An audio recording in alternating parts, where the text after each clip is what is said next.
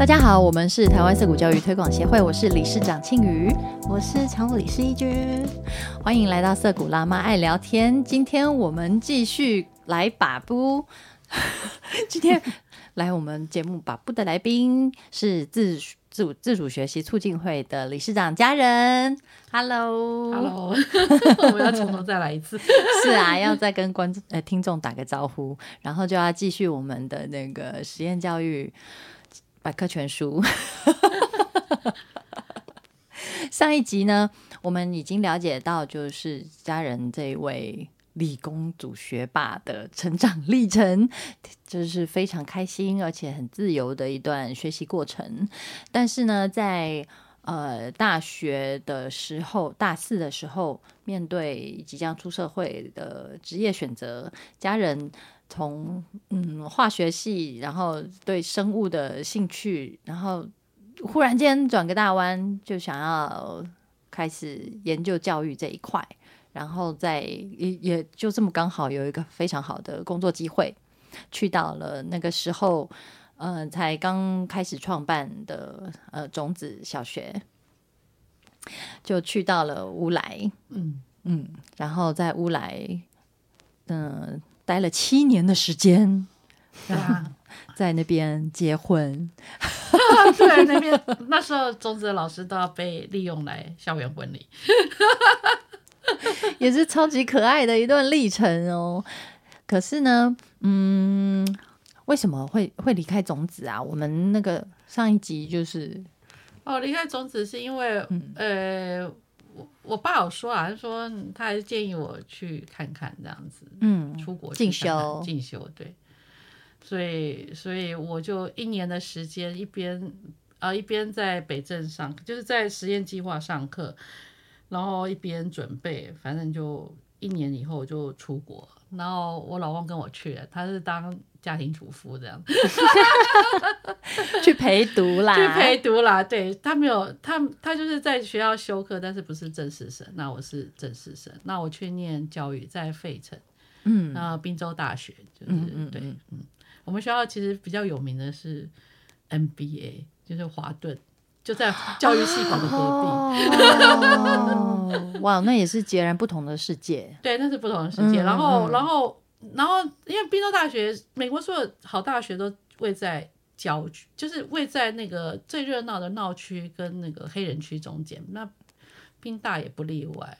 那我们俩那时候找的房子就是找在学校的西区，所以离黑人区其实很近。嗯，我们一去没多久，知道我们隔壁的两条巷子就发生职员被人家枪杀了。但是其实也还好啦，就是他们好像理所当然的很习惯那种，就是我觉得非常惊讶，就是台湾都要上报纸吵半天的事情，他们那边好像常常发生，比方说学生下下课回家在路上被人家刺伤之类的事情这样，嘿，然后让我们住的房子就是那种古式，就是那种维多利亚式建筑这样，然后嗯，在那边修课，呃，我觉得其实。虽然修的是课程跟教育，但是我觉得那边老师有有一点，我觉得在那里影响最大。其实我后来非常非常非常，就是在工作上非常有用的事情，是因为我们那些老师很多都有接成交的计划，就是就是接黑人区的，就是我们认为那包括我那时候有有协助一个计划，会到就是。我们认为社经地位比较低的学校，那我去小学看过课，然后协助做那个研究，去了不同区的不同的，比方说纯黑人的，或是比较低，就是低社经地位的白人的区域这样子。那呃，我。我我当然修课蛮辛苦，我那个我那个修的最烂的就是那个教育与社会，因为那老师非常严格啊，我我第一次报告拿席这样这个对好学生来讲是很大的打击，人生第一次在学业上的挫败，竟然是发生在滨州大学，对啊，所以你知道拿那个你你大家解决的事情，你就只好拿报告改改好几次啊。就是学校还有还好有 writing center，所以那时候就是拿报告去 writing center 给人家改，然后然后然后反正就是然后给好多人看过以后再交上去。但是我觉得那个老师他是杜威的学生，然后他给我们最大的那个。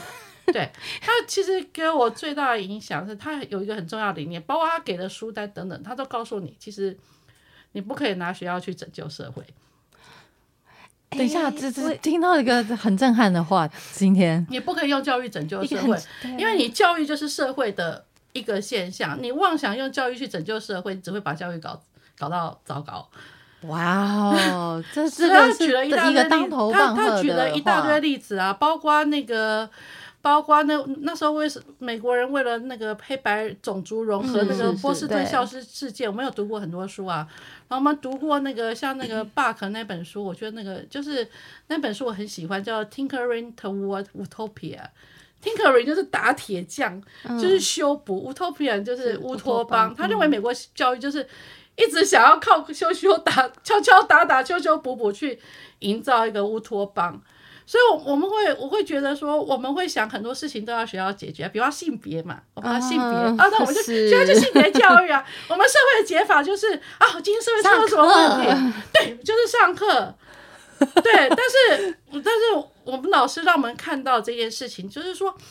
你不要妄想，因为你妄想这样加上去，就会让学校系统变得很奇怪。所以学校系统就是累积各式各样的社会解法。因为我觉得我们 我们我们社会非常不负责任，任何事情就说啊，我们就靠教育解决。那靠教育解决的方法就是我们白堂课把它放在学校里面把它上完这样子，这就是我们解决社会问题的办法。这个也是某种形式主义啊。对，就是我们解决社会主义的社呃社会问题的办法，嗯，就是全部把它丢到学校。嗯，但是他忽略了学校本身，其实学校就是社会的产物。嗯那嗯，得到了这这么多启发，在呃滨州大学读教育研究所的时候，好像又发生另外一件很重要的事。生小孩，怎 么有办法顾及这么多事情同时发还好啦，怀我怀孕其实还蛮轻松愉快的。就是我女儿还蛮蛮乖的，然后我、嗯。我那时候其实我最后一天我生我女儿那天早上我还去图书馆借书，因为准备写那个报告，然后图书馆员说啊你的预产期哪一天？我说今天哎、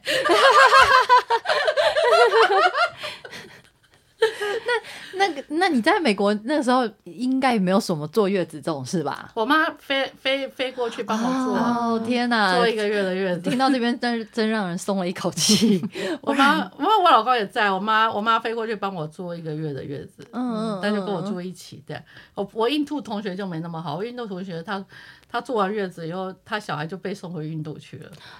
哦，对，嘿 然后然后我还帮我另外一个台湾来的朋友坐月子，他也他很好笑，因为他他是他小孩预产期，他晚预产期两个礼拜，所以他妈来了。待了两个礼拜，小孩没生，那怎么办？所以，所以生完之后，他有时候很，我就我就去我我就去协助他，比方说他要去检查的时候，我去帮他顾他家小孩，哦，然后对，就带我们家小孩去顾他们家小孩。因为养生养一个小孩真的很需要一整个系统的支持、对，哎一整个系统性支持对。还好那时候有朋友啦，那、嗯因为我们那时候在费城也没车啊，就生产所以是朋友开车载我们去这样子。嗯嗯嗯嗯，然后有顺利把研究所念完了。对啊，有念完，因为我听过很多人，他可能就是没有办法 还完成学业。有还有有我老公啊，然后、嗯然后我其实所剩也不多啦，课也修的差不多了，嗯嗯，那就是剩下论文这样子，然后几堂课而已，所以还好，就是可以把小孩丢在家里给我老公弄一下，以后我再回来。但是我女儿是那种 吃母奶不吃奶瓶的那种人，啊，懂吃。宁可让自己饿肚子，然后也不等要你这样不要等你回等我回家再给他奶，因为我挤的时候，我老公说，就算挤出来，他遇到那个奶嘴就掉。对啊，嘿。然后，然后甚至有时候开会，呃，开会的时候，我就把我女儿用背巾带去背着带带着，然后一边开会一边喂奶这样子。真是了不起。然后也参加母乳协会的 当地母乳协会的活动，还蛮有趣的。嘿，那那那个时候到了小孩多大的时候回台湾？们回台湾，后来跑，后来又到加州，然后我老公去帮帮我帮我表哥上班，反正那时候还蛮就是大概，但是半年以后我们就回台湾，所以我大概毕业半年多以后回台湾。嗯，哎哎，那时候家人论文主题是写什么啊？我论文主题哦，其实是写数学教育啊，就是写台湾的，因为台湾那个时候在在数学教育在做那个建构式数学啊，哎，我爸是推动者，哦，对，嘿然后我们在谈课纲的事情，然后那。然后，然后我我们我我的那个导师他是做那个，他也是做数学教育，但他主要是做老师信念跟他教教学的关系。嗯嗯嗯，就是信念，就是你你相信什么，嘿，然后但是他很多人都是分离的，这个进入到哲学的没有，就是你范围了。你慢慢就是你相信什么。我们体制学校很多老师都有点像神经精神分裂，就是他相信的事情，其实跟他实际上做做的事情是不一样是不一样，两回事两回事。对，因为因为上面政策说你要做这个，但是他不见得相信，因为你信念这个事情跟你的教育那个历程很有关系。嗯嗯，那那你不可能如果不一致的话，不一致，对啊，你不可能像一个从小到大在威权，那突然你要他做民主教育，觉得这不是太，不太可能，除非他自己经过一非常一番内在挣扎变化。是是要有一段很辛苦的整合过程。对，这个这个过程没有轻松的。对对，因为我们自己也是经过这样一段历程，然后才来办学做民主教育。是啊，对，对啊，所以所以，但是我但是在我们公立学校所有的改革都是一瞬间的，他从来不会问老师的信念到底准备好了没。其实这也蛮暴力的。对，是是是一个暴力啊，所以我刚才讲过，就是我们老是想透过学校解决社会问题，常常问题就是，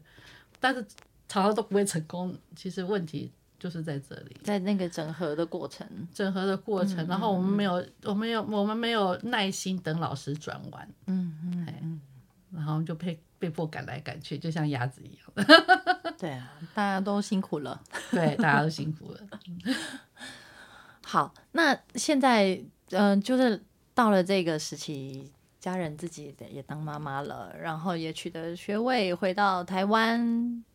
之后呢？因为那自那时候自处会呃已经结束他在台北市的实验计划，所以他那个能量就雅青就办了促进会嘛，嗯嗯对，然后促进会那时候的办公室在恒光街，然后那时候是以自主学习中心中心的样态存在，就是他就是有开一些课啦，然后跟自主学习有关。然后那时候那个 Vivian 就是培芬，他就是自主学习中心的的负责人。然后雅青那时候台湾台湾那时候在家自学刚好开始萌芽，其实在我出国之前就萌芽了。因为我在新北市有开过会，曾经跟木真的创办人一起开过会，跟新北市政府教育局一起开过会。在我出国之前，木真就开始存在。然后我回来之后，雅琴可以看到在家自学，就说那我们也弄个在家自学的的中心，那我就去接这个事情。然后陈爸，我们就是那时候认识陈爸的，另外一位我们有幸邀请来把布的 来宾，自学教父陈爸。对，然后然后我们就从第一关就是破那个十八岁自学生十八岁考大学，从那个仗开始打起，这样。可以多说一点吗？是吗第一仗这个这个很有历史纪念意义的第一第一关，然后因为那时候自学是各 各县市主管嘛，那那我们会觉得那个天花板就就是就算就算你都不进学校，你拿不到学历，那你你好歹也要有个进大学的机会嘛。所以最好攻破的其实是这一关，这很像打仗，就是你你你现在战场这么多，你总是要先找一个最好打的仗场。那那个很简单，你只要把那个年龄下修两岁，你的自学生就可以跟跟一般学校的学生差不多在同时可以进大学。哦，那那一关好过，因为他修的东西很简单，叫自修学历鉴定办法吧。嗯啊，只要修把二十岁往下修两岁，变十八岁就够了。所以第一关就就就开那个就打那个仗，嘿啊，所以也是那个时候开始接触到这种法律修法法律修，法，对嗯嗯，嗯开始，对。开始要研究那个体制的，所以一刚开始是，如果你自学要二十岁才能去考同等学历对，意思然后对，哦，因为你没有你没有那个，你就算你你你都不念书，学校不承认你，你没念国高中，那你还是可以上大学，但是你要考同等学历。那那时候门槛是二十岁，所以等于自学生他要再晚两年，跟一般学校学生比，他要再晚两年才能上大学。那就所以，但是这这一关最好破。我记得我们那时候还做了一个很大的那个什么考试的，然后叫小孩从那里走过去，这样。就是反正就游行那种，类似像这种诉求行动剧之类的。那个时候是几几年的时候啊？好像两千零四还是零三零四，因为我我女儿两千哎好就两千零三出生，她一岁回来，两千零四两千零五零六大概那个时候吧。嗯嗯嗯，对，所以也是带着小小孩，然后一起。那那时候陈明秀才才才才他们才小学生吧，然后他们就演那个行动剧，破那个考试那个事情，对。嗯，你那时候也是就是带着背巾。我没有，我没有，我没有，我没有出场那个，我是协助他们做道具而已。道具你是道具组，我是道具组的。哇，哦，那个一直到实验教育三法二零一四年通过，也有中间也有一段好长的时间了，将近十年了。，对，那那好，然后后来自处会想到是，那时候自处会后来就看到那个，因为那时候台湾其实就有很多拒学生了。嗯嗯嗯，然后我们我就曾经和雅青我们去研究过很多中辍机构，所以我们去了参观了好几个台北市所谓的学员，就是专门收中辍生的学员。因为我们那时候后来想说，我们来办一个这样子的的的机构，呃，也不是机构，反正就是类似这样的东西，我们收一些拒，就是拒就是拒绝的拒跟恐惧上学的学生。然后后来自处会也离开恒光街，就搬到指南宫去了，在指南宫旁边。所以我们的学员一开始是在自处会恒光街的办公室，后来恒光街那边结束租约以后，我们就搬到指南宫旁边。嗯，然后学员也就整个移到指南宫旁边。那时候我还去参加过那个啊、呃写方案的计划，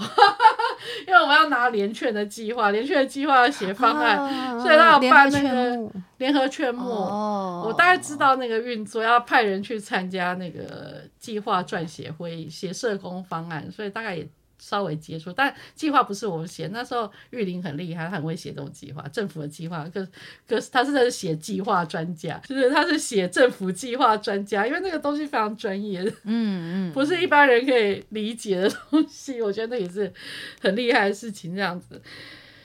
然后我们就办学员，然后收一般学校没办法适应的学生，嘿，然后就在那里上课。那时候我不知道有没有自学身份，反正总之，呃，不晓得用自学身份还是用，反正我也不晓得，我我忘记用什么方式，嗯嗯，把那些人弄到我们这边，然后一个礼拜都在那里上课。都是怎么样？青少年吗？对，就国中生，嘿，就是国一到国三，然后没办法上学的那一种。嘿哇塞，听起来就是我觉得很不容易很带的孩子艰们巨的挑哦，我战遇过一欸。个最厉害的女生是，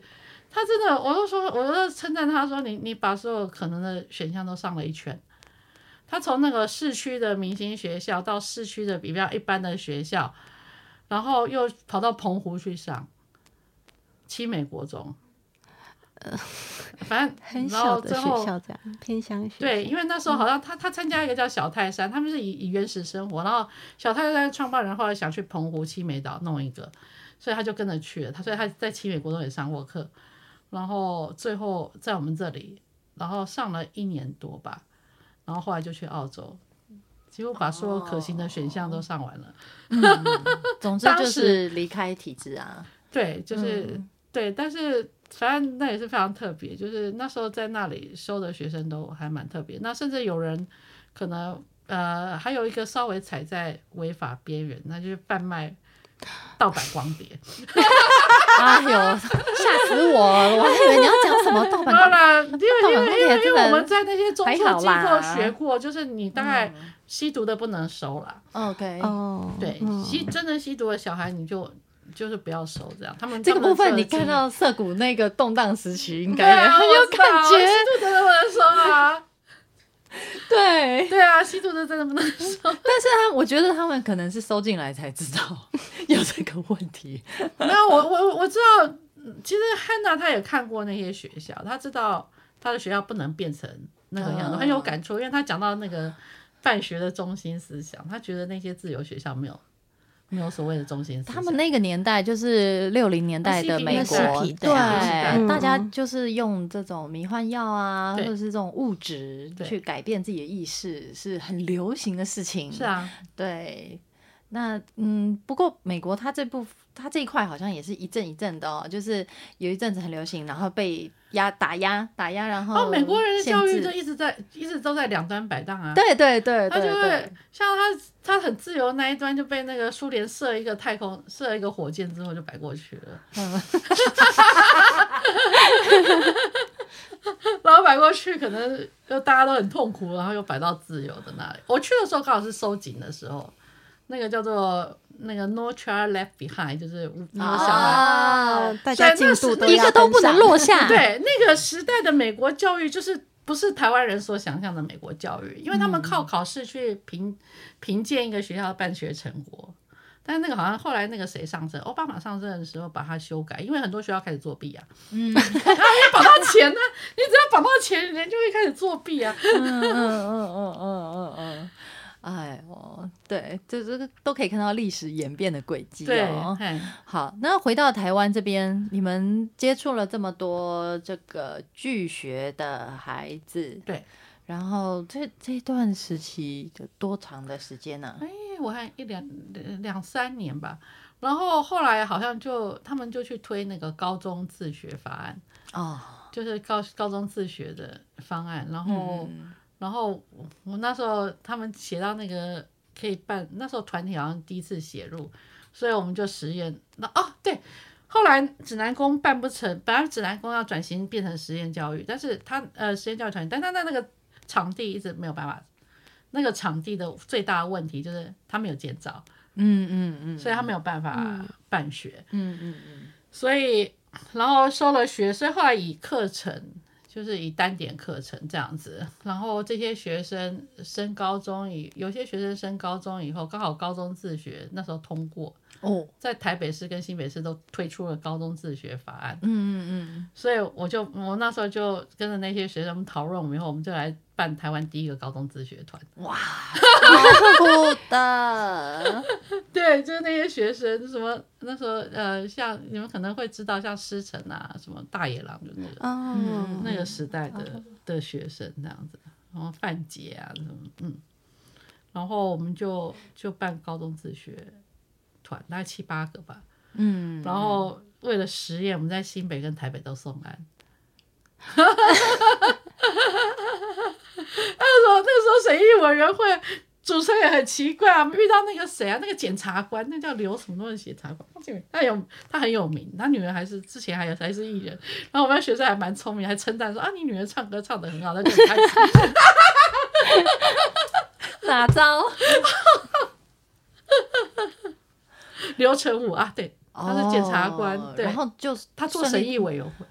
就是他女儿检察通过了官做吗？审议，他女儿是他是以家长的身份，他女儿在北一女，所以他劈头就考那个九年一贯还是什么，反正就考那个什么课纲，哦，OK，对啊，他劈头就考什么什么课纲啊，反正就、嗯对，就嗯。就就那时候审议委员会非常不好打，因为实验教育三法前的审议委员会其实都是一般学校的家长跟跟跟一般学校的老师，嗯对，哎，对，对。他们应该都是就是惯性教育已经，就他们整个理念、整个那个系统是不对一样的，所以他很难想象，比方说你没有课程，或者是说你课程没有排那么紧，或者是你的进度没有那么标准的时候，他们就会有很多的担心跟质疑。啊，那那时候有一次就过吗？还是就是好几次啊，好几次哦他考到考到快要九月开学以后才过，OK？但总之最后有过了，最后有过，然后就开始哎，是新北还是台北？哦，我们两个地方都过了。哇 这是实验，那那就是实验团体可不可以过审议委员会？嗯，对啊，啊反正哇反正塞，反正就是后来我们放弃，一单哎，我忘记是取好像取台北市吧，因为我们的人数刚好介于一个非常 perfect，就是四四四个新北，四个台北，所以两边都可以送。哦，那那个时候就等于是嗯最早期的高中自学团呢，对对啊，最早期的高中自学团。然后那个 run 到第二年还是第三年的时候，婉琪就来找我，因为他想要办那个国中自学团赤皮仔，对，嗯嗯嗯嗯嗯，哎所以所以所以赤皮仔计划其实有部分参考了我们那时候高中自学团的计划，啊，原来如此，嗯，所以他他后来以很多版本，然后出现在很多其他地方。哇，所以家人也一路走来参与了很多团体的那个创办历程对，啊，不愧是母羊座啊，完全是开路前锋对，哎，感觉一直在披荆斩棘对耶。呀，哦，真是好感人的，没有啊，其实都是都有人帮忙啦，像嗯像那时候自学团，其实大部分都是学生跟家长。嗯，我我觉得那时候印象非常深刻，就是每次审议的时候，因为你一群高中生就叽叽喳喳的，就是他们就非常开心的，就是审议很像去开 party 一样。嗯，然后然后他们都非常有那个，都非常有交朋友的能力。然后你就看到那种个人自学超可怜的，就是。呃，因为他们都是教会，要不然就是不适应，然后就一个人闷在那里，然后就就是就是那种就是那个气氛，你就觉得那反差好大，就一群人很像去开 party 的那种，还然后还有一些很孤独的，在角落里。孤独，然后躲在角落里，真的，然后紧张的半死的，一群人还是真的非常不一样的。哦，哎，我现在我就是听家人聊这一段啊，我就会回忆起，其实当初我们在申请涩谷要立案的时候啊，嗯我们也完全没有不抱期待哎、对我想说怎么可就是一次就可以过，或者是我们就是其实觉得这个事情太困难了吧。然后当然也是很努力的去传达我对们的想法，嗯，然后竟然通过的时候，我们都觉得 为什么？我们觉得太太奇妙了吧？啊，因为你不是，因为因为你不是补习班的、啊，啊，原来如此。然后有对比啊，还有人比你更差。在这边也要谢谢，就是审议委员们 给我们这个机会。对啊，我们也是，哎，今年就满第二年啦，还在努力的生存当中。可是听到前辈们的那个好激烈的一个办学的历程，就觉得，哎，我们真的是蛮幸运的耶。对，就是已经有前人把路铺好了。真的，最近又有一些新的一个里程碑。嗯，嗯，那个时候，呃，办高中自学团的时候，有高中生的自学补助了没有，那时候没有。高中自学补助是在高级中等教育法修法的时候补进去的。嗯，因为那时候我们跟陈爸的想法就是，你自然既然你要补助私校，那你自学生就把它当私校看待啊。嗯嗯所以他在逻辑上很容易说得过去，然后价钱也好算，你就全部比照私校嗯就结束了。嗯嗯嗯，所以他们拿的学费补助就跟私校学生是一样的一样的。嗯嗯嗯对，对啊，因为其实每个小孩都应该要有得到整个国家社会的一个支持啊。对，是是没有啦。以以高中生来讲，因为政府想要做十二年国教嘛，嗯，那你第一个不平等就是学费的不平等啦。所以你如果说你学费还在那里的话，你家长绝对不会选择私校嘛。嗯所以他当然第一个补助就是私校。那既然你都补助私校，那自学生就可以当顺风车 Why 了 not？，Why not？对啊，那个是呃几几年的事情啊？二零一二零一四年对一四嗯年，其实，其实我觉得，我其实我们一路以来我们都是当陈爸的那种妻子。就是他要找人开会啊，就是我们两个，我们两个其实是同一个身份，但是可以搞两个分身。他叫保障教育权选择联盟，然后我们叫自主学习促进会，那看起来就有两个位置，但其实是同一口径。对，那时候陈爸在我们就是要过这个法案的时候，陈爸也有找一些自学家长去立法院，然后那时候跟当时的立委去聊自学家长的需求。我们常常那时候就是要开教育部，就是每一个法案后面都你都要跟教育部开会，嗯，然后要跟立法委员开会，对，要做非常多的沟通。对，那个很像，我觉得陈爸就是他就很像，他很厉害啊。我跟你讲，台湾对教育法案。非常熟悉的人，第一个是当然我我我知道台北教大那个周老师，啊，他非常知道。其实我觉得第二个人大概就是陈爸。对啊，我人生第一次进立法院就是 陈爸带进去的。我知道陈爸有说啊，因为他那个时候野百合的时候他在国外念书，他赶不上。但是他内心一直有这样子的一个热血，后来就。对，持续的发挥这股热情，在这个法案的推动、推动上，还有跟政府单位沟通、各界的贤达，因为这真的很像打仗啊！就是你、你、你、你，不要说你也可以利用什么事件呐，或者是你必须去营造什么样的社会舆论的风向，嗯嗯，这样子，然后才会慢慢的打进去，这样，嗯嗯嗯。然后那时候自学一开始还是在地方，就是有些县市有，有些县市没有。那当自自学最早是在新北啦，因为新北是木真的根据地，木真在淡水，所以那木真是由一个五个孩子的妈哦，她五个孩子在美国都是在家自学，然后她好像老公工作回台湾，姓姓马马的一一位妈妈，嗯，然后所以她她她。所以新北最早，那后来台北当然新北都有了，我们怎么可以没有呢？他们这两个县是一直有这样子的，是是是，这个是良性竞争，对，是良性竞争。对，好，那这一段历程，嗯，在这来问一个大灾问哦，就是对家人来说，教育和学习是什么呢？教育和学习是什么？对我觉得学习比较重要哎，因为因为你先有学，你才能看教啊。嗯嗯嗯嗯。那学习本身就是，其实人学习还是为了生存。嗯，生存是是第一件事情。嗯，那当然，你你你有你有你你能你能生存之后，你就会想。你的你就会进入比较精神的状态，精神状态就是你个人志趣啊，或者是你个人啊，我们所谓的自我价值的确立等等。然后它其实是一路往上的，然后累积起来，累积起来，然后到最高阶就是你对某种精神性的追求。你在做这件事情的时候，你可能打开了某种境界，这样子。到到最高阶大概就这样子吧。嗯，那这个在这个累积的过程，整个过程当中，你觉得最困难的事情是什么？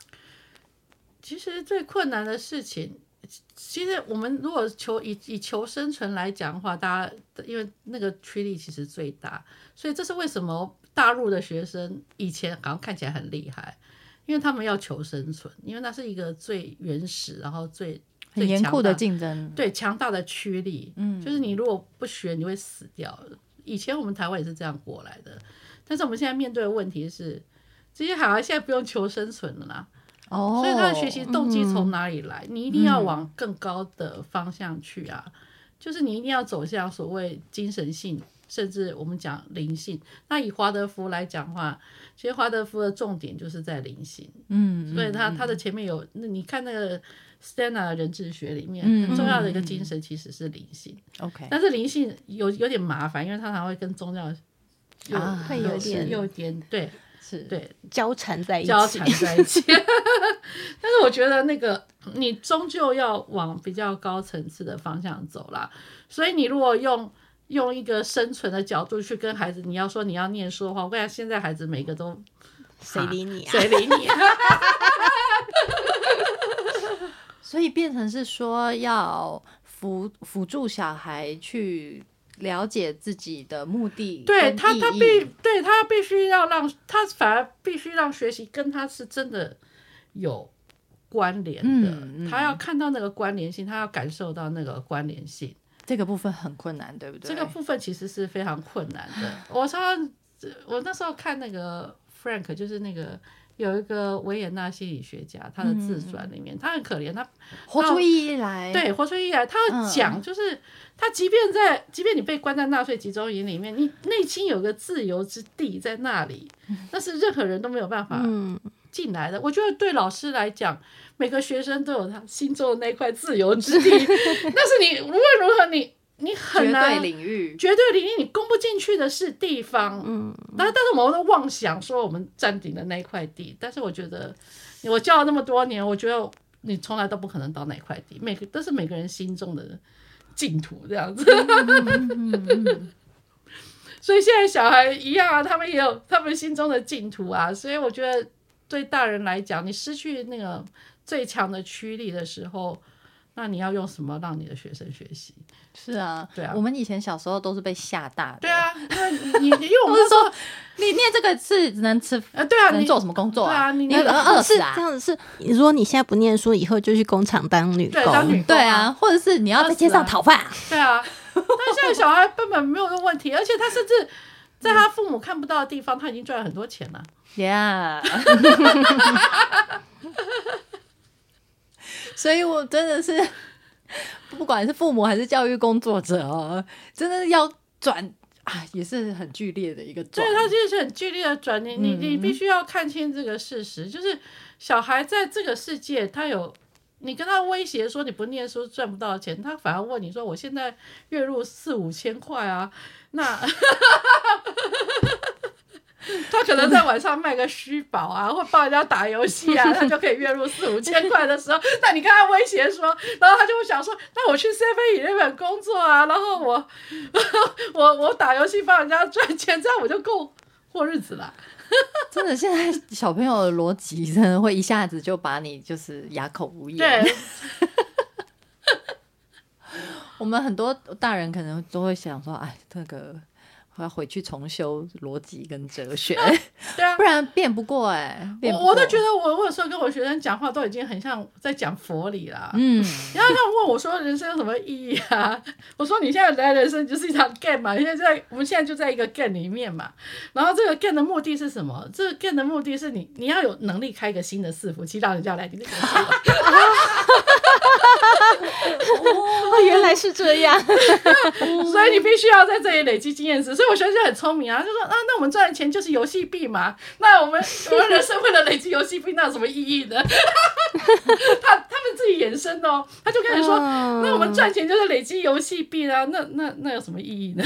这个这个譬喻真的非常好，我觉得非常贴近，非常贴近就是人生呐、对啊，然后他们就呃，对啊，那那那那就所以就是 game，所以嗯，所以你就是要在这个游戏里面。好，那就要问到家人是不是满意这个家人 online 这个人生？到目前为止，这个 game 你还满意吗？看还满意啊，我觉得没没什么满意不满意啊，反正就是任务来了你就去接。有道理。那如果这个 game 可以就是重来，你会有想改变什么吗？重来啊，重来！我觉得我想要去做研究看看。就是当初觉得枯燥乏味，现在想想对对，想可能可能可以去 做研究，因为我我觉得好学生其实有个很大的问题，就是你在学校学那么多知识以后，你会觉得说这世界没什么好研究的。这是台湾最要教育其实最大的，因为因为所有事情都是标准答案的时候，你就会觉得啊啊啊就这样子啊啊，反正标准答案都在这里啊，然后所有人已经把标准答案都写出来了。然后你反正你就只要回答这些标准答案，你就结束了这样子。嗯，可是你真的真的出来以后，然后你再打，你再跟别人，你就会发现，哎，好多事情你都可以做研究，哎，就是就是你会发现你以前学的，因为因为我们我们其实我我包括我的整个数数理化这些知识，其实都是因为教小孩以后，你又重新才在整理，因为你要讲到他懂，嗯，那你就不能说啊，你就这把这个记下来就好了。家人现在在原来学院嘛？对，嗯，有没有什么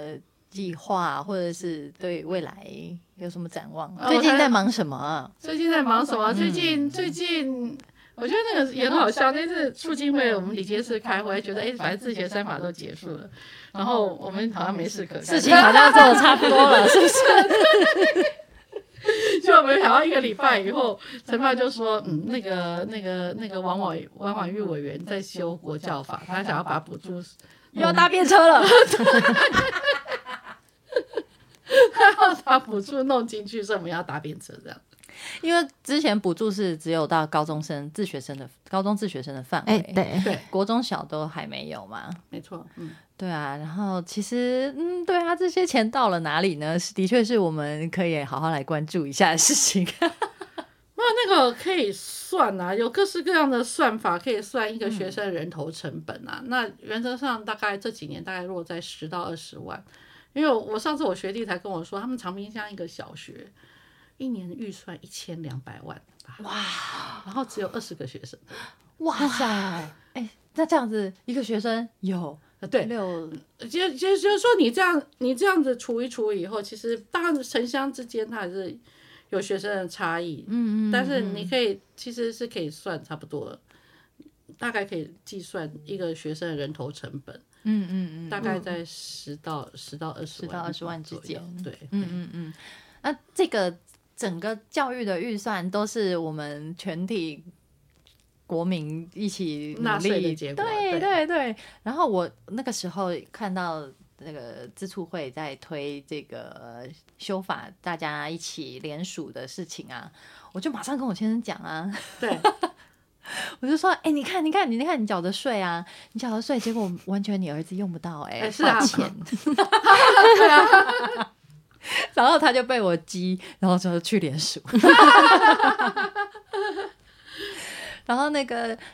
修法三读通过的时候啊，嗯哇，真的我们也是非常开心。对，对，因为因为虽然我们自己是，嗯，就是把小孩拉出体制了嘛，我们就没有要使用这个义务教育的资源。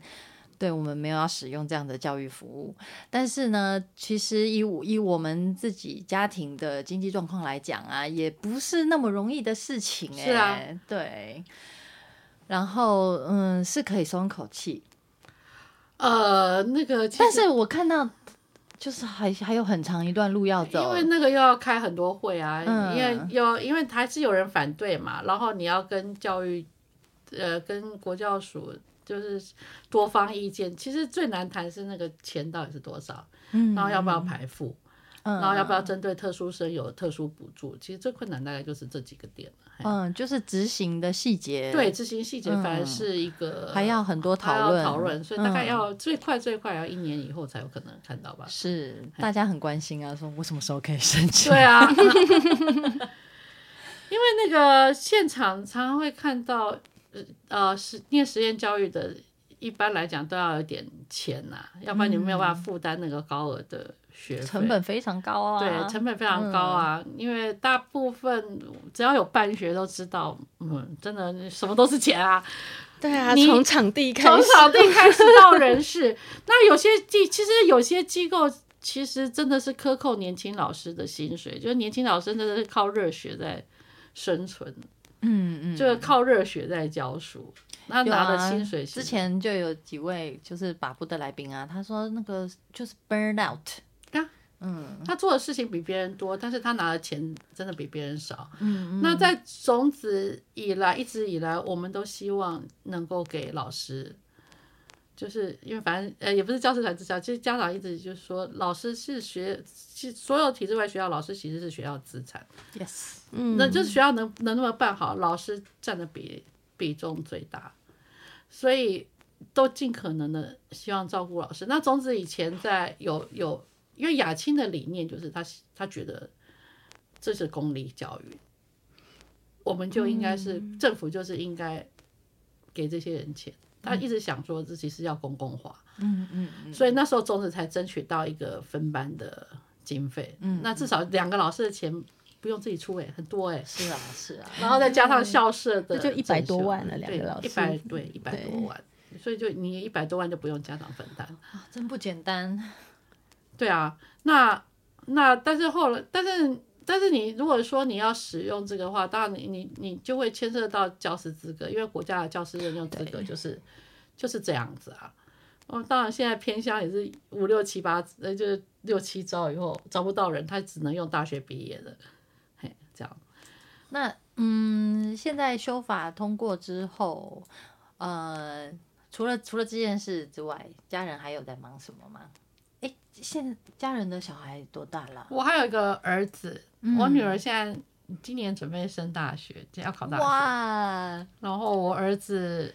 国二，嗯。嗯嗯嗯嗯嗯，我儿子国二，他他在我的机构，他第一他他一年级的时候是在小学一般小学，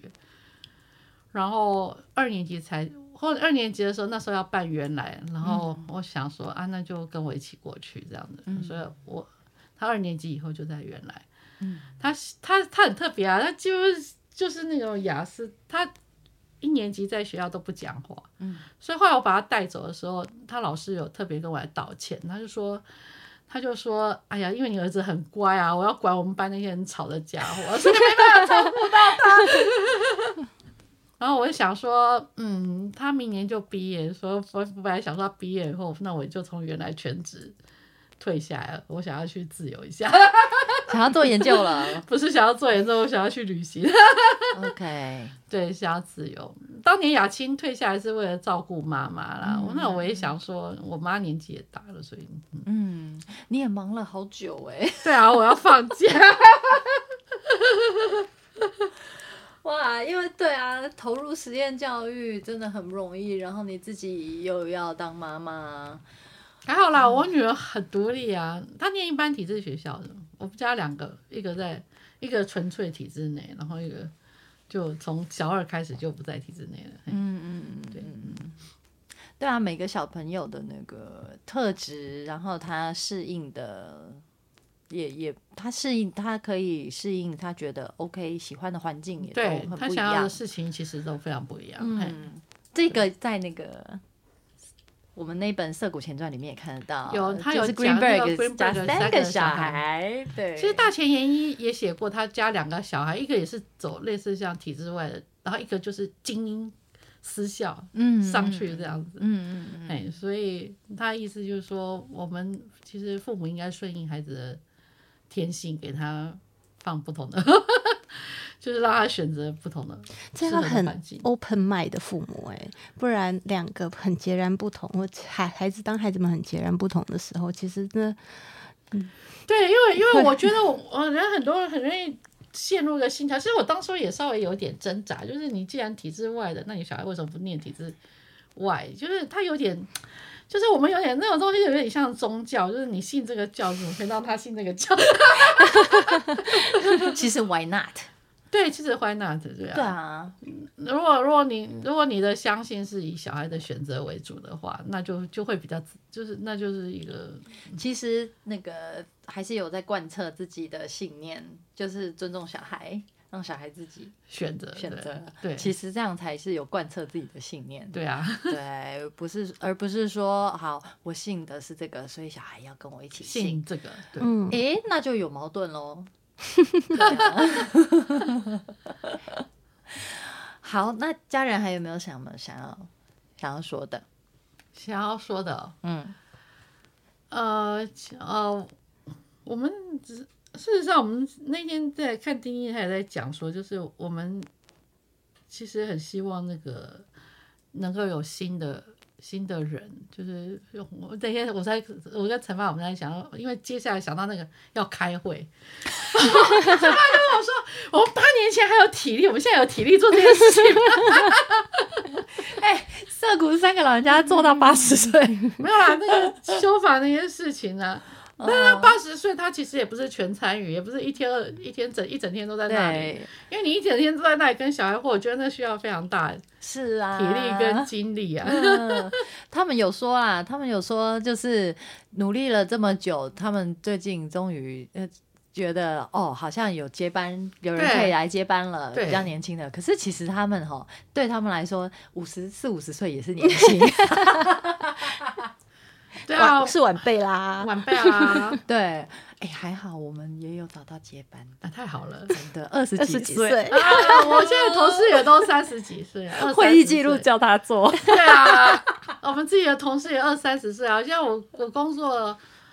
原来的年轻同事也都二三十岁啊，所以，嗯，但是跑法案这件事情，我跟陈爸就想说，哇天哪，那那那那谁要去 跑这个事情？好，这件事情我们就放在心上。然后呢，呃，也也不是啦，就是有有在这个节目里面哈，就公告周知了。啊对啊有没有热血青年？对啊，愿意愿意去跑啊，然后我们可以我们可以支支持你那个，我们可以募款，大家可以。陈爸爸想说，我们要不要募款给这些年轻人去帮我们跑这件事情？好哦，今天真的非常开心。我哎可不可以跟家人讲一个感谢的话？啊，什么？就是我之前在嗯、小孩大概四五岁的时候吧，那时候我就是在想说，我到底要自学还是要进入体制内？那其实那时候其实就是挣扎，也是会有挣扎，就像我们刚刚在讲到的，嗯、你必须要跟自己经过一一番激烈的抗争，因为你要从一个威权的，就是你习惯惯性的一个威权的一个。一个角度，你要转换成，这这真的是信仰的转换哦。对，然后你要想要转换成一个希望给孩子一个比较平等、民主、自由的教育方式，这样子去自学。然后我记得有一次啊，我在跟家人在聊天，他跟我讲了一件一一段话，我觉得启发了我后面 一个很重要的一段话。他说，很多家长啊。他呢，今天选择自学，是因为他不想，他对过去这样子被压迫的教育感到厌烦或愤怒，所以他要反抗。那有些家长其实因为他习惯了这样子的教育，所以他只是顺着他走。他说，但其实，嗯、你的选择不应该是你去反抗，或者是你就想也不想就顺着这样过去的道路这样走，而是你去要去找出什么叫做适合你的。这跟就是以适合你的才是最重要，而不是因为你讨厌他，你不要他，或你喜欢他、习惯习惯他，所以你选择他。嗯，所以后来我这一段话真的对我影响蛮大的。我就我的评量，我真的以前就是当然会觉得我好讨厌我过去的受教育的经验，被压迫的那种经验，就是被逼着。就是国三的时候，我就印象很深刻，我早上 七点其实就要到学校，然后我们就开始考试哦，然后我们所有的课都被加，没有家政，没有体育，没有音乐课都没有，然后一路就到晚自习是就快八点半还九点，然后一直在写考卷哎、就是一直不断的在写考卷，我对那个压迫其实是很讨厌的。对，所以那时候我想，我想要带着孩子自学，也是因为我只是单纯就觉得那那个那个深刻的，不想重复，不想要重复这样子的，给孩子重复像我以前那样的生活。对，可是家人这这段话就提点我很很多，他让我去再去更更深入的去思考，这只是我不想要嘛，我讨厌嘛，还是这是适合我的，适合小孩的啦。其实是这样，对啊。所以后来我小孩啊，因为呃他的国中的阶段啊，其实我已经也问过你，你要不要咨询啊？可是他就很坚决的说不，我要上体育班，我要进体制内，我就是要去打球。嗯因为在体制外，其实我是没办法提供他这个资源的，真的是没有办法。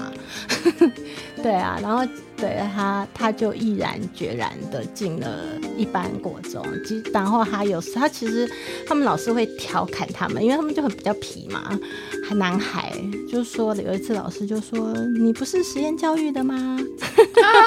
你可能不适合我们这种体制教育的哦，一般的国中哦，就这样。对啊，但是他也觉得他没，这是他的选择，啊所以他就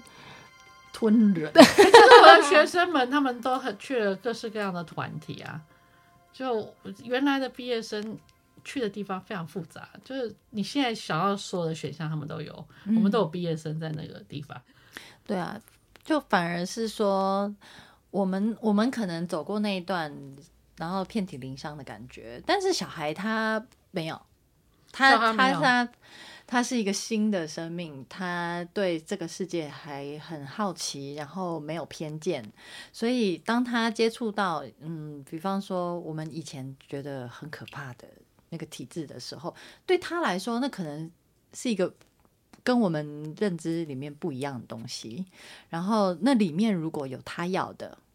他看到了那个可能性，那他就